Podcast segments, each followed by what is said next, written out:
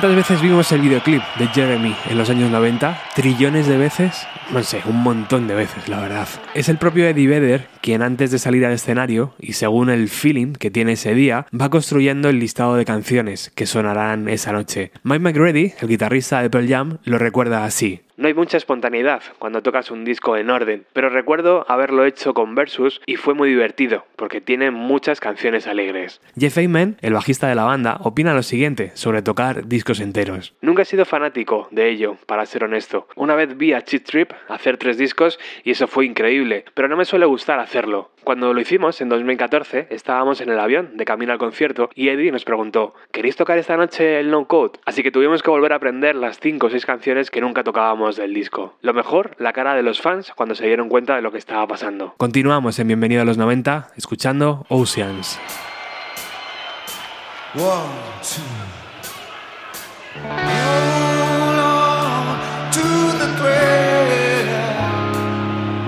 currents will share, glide me toward you.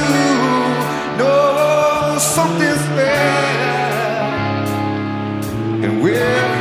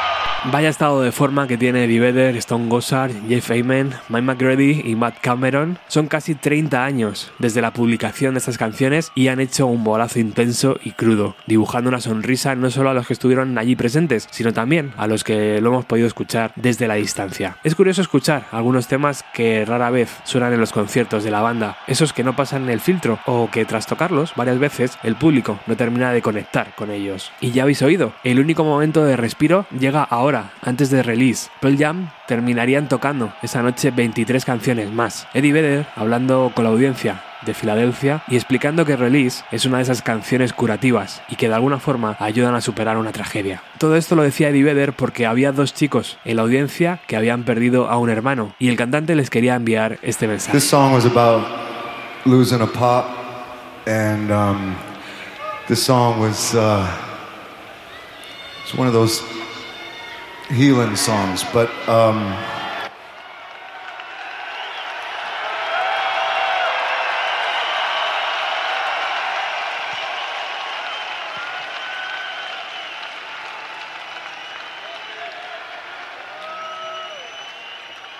so this this one goes out to. Uh, there's two brothers in, in the audience, and they lost their brother, Colin McGovern, and we just want to send this out to your friend, dear Colin.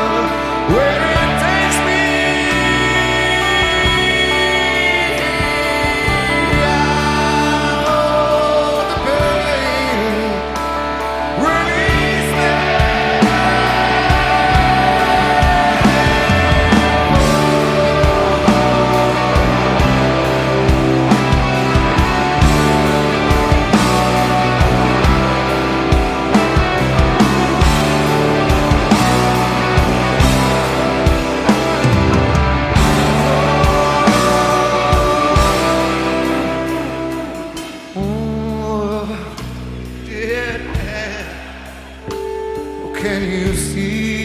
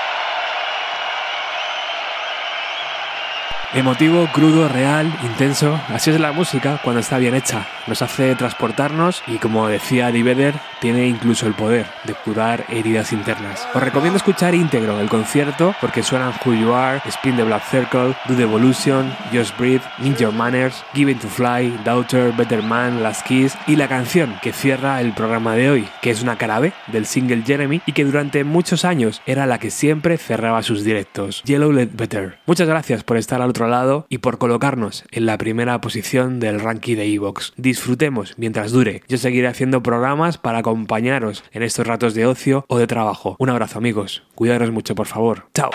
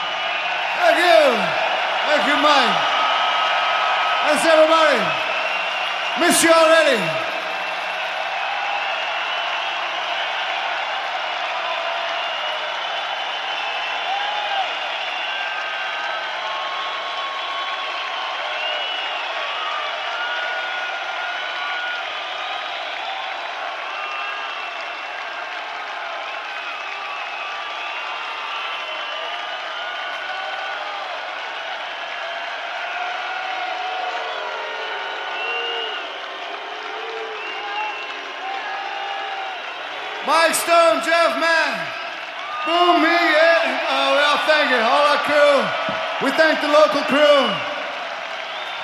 Send our best out to old Joe. And uh, we'll have to do it again sometime. Till then, take care of each other. Be safe.